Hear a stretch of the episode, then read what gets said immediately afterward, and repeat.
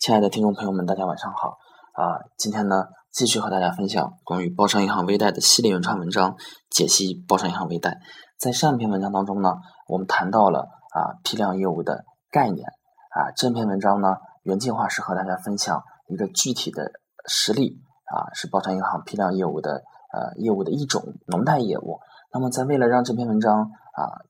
更加有质量、更加有价值啊。在分享之前呢，我特意的翻看了一下包商银行在呃农贷业务方面的一个呃官方的一个操作流程的规定，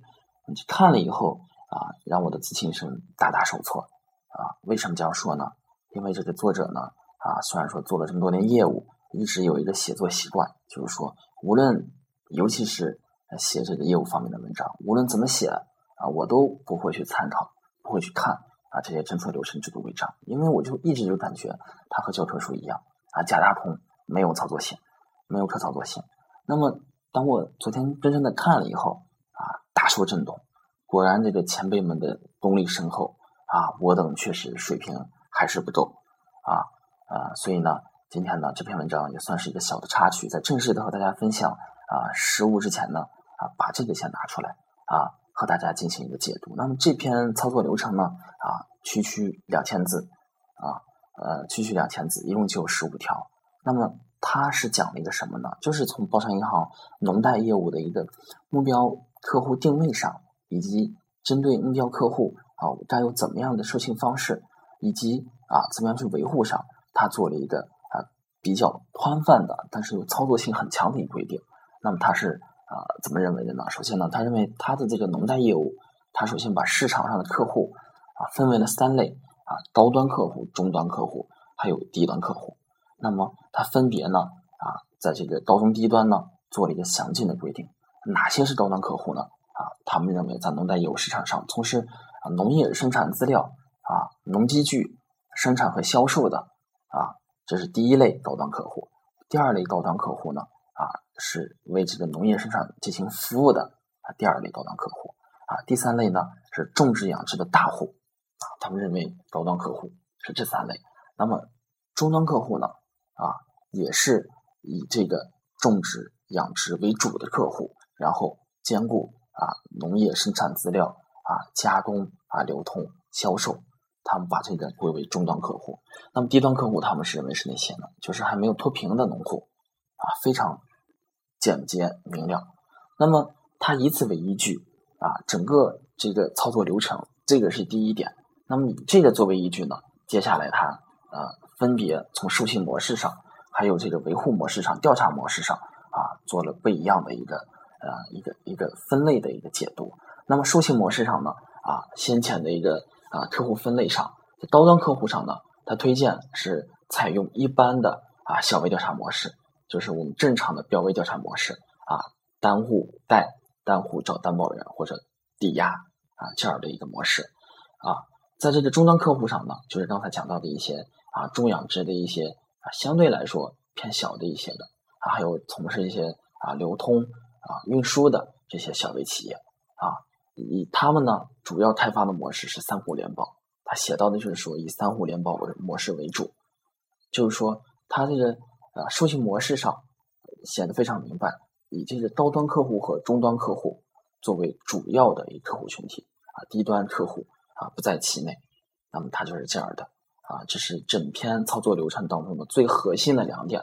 那么后续呢，他还简单的规定了一下，就是说我们怎么去开拓这个业务啊。这篇文章呢，其实是呃二零一零年，这个操作流程是二零一零年下的，你看距今已经四年了啊。因为在我的印象当中呢，我作为一个一线的一个信贷员，我一直认为，我给我感觉的话，农农村市场的一客户，呃，只有啊大小的区分，比如说，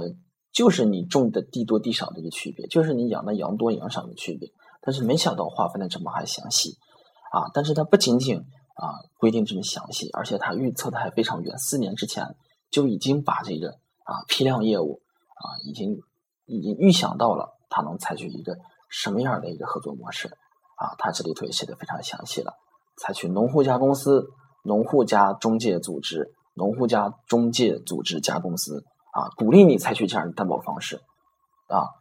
为这些啊集合体去授信啊。他认为这样的风险会更小一些那么同时呢，啊，他还推崇，就是说通过啊资信公开啊以及其他各种方式来调动农民的一个啊自我管理的一个主动性，就是说啊通过你这个啊调动你这个积极性来把这个信贷员调查还有信贷员维护的这个成本然后降到最低，然后这个就是啊这个这个政策流程讲到的一个第四点，那么第五点呢？啊，他这个讲到了，就是说如何保持这个啊包商微贷的一个竞争力啊，他这里头就写到了，我这里头多说一句，那么呃，包商银行一直有一个叫做白手套的原则啊，什么叫做白手套啊？不和客户一杯水，不拿客户一张纸啊，确实呃，这个这样的一个风气，这样的一个这些操守呢，多年下来以后，在客户当中啊，形成了一个啊非常好的口碑，因因为我们自己也知道这个。给这个信贷员送礼，可能也就成了一个约定俗成的一个规定啊。那么我们从专业角度解决解释这个送礼行为的话，且不说它违法或违规，无形当中啊增加了客户的一个贷款成本。那么包商银行通过对信贷员的白手套啊这种职业操守的教育呢，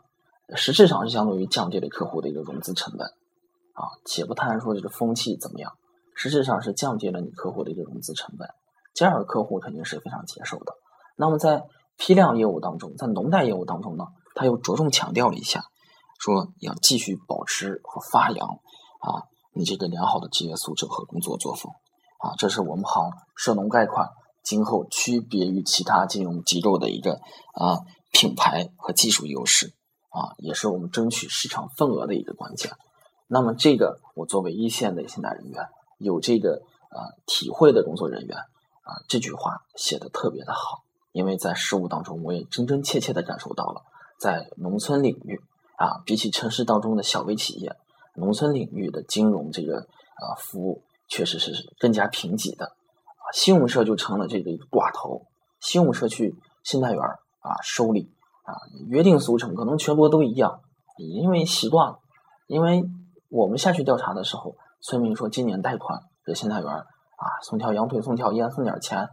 就感觉就像贷款去给他递交资料一样，那么自然。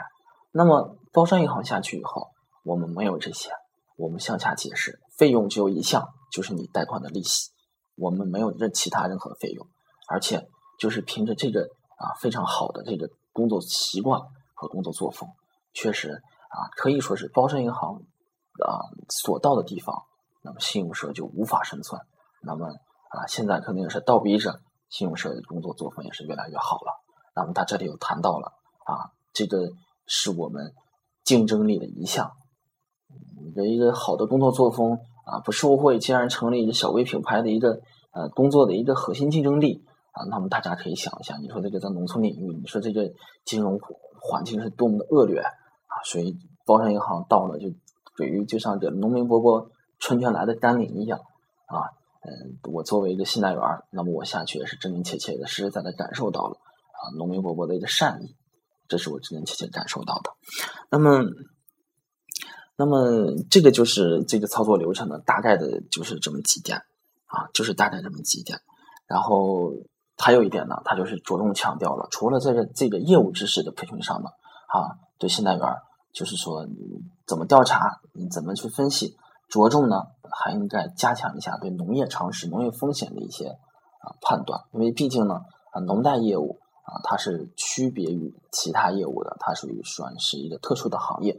啊啊，就是这么几点。然后通过这么几点的规定呢，它大概的为这个批量业务呢啊做了一个呃基础性的、高屋建瓴性的、以框架性的一个指导和原则啊。那么就是分享这么多。那么下一篇文章呢？啊，我们就是具体的来谈一下啊，农贷批量业务是怎么进行啊，营销啊，调查以及贷后维护的。我把我这个所见和啊所想都和大家来分享一下。那么，这是一篇过渡性的文章，就是这么多。谢谢大家。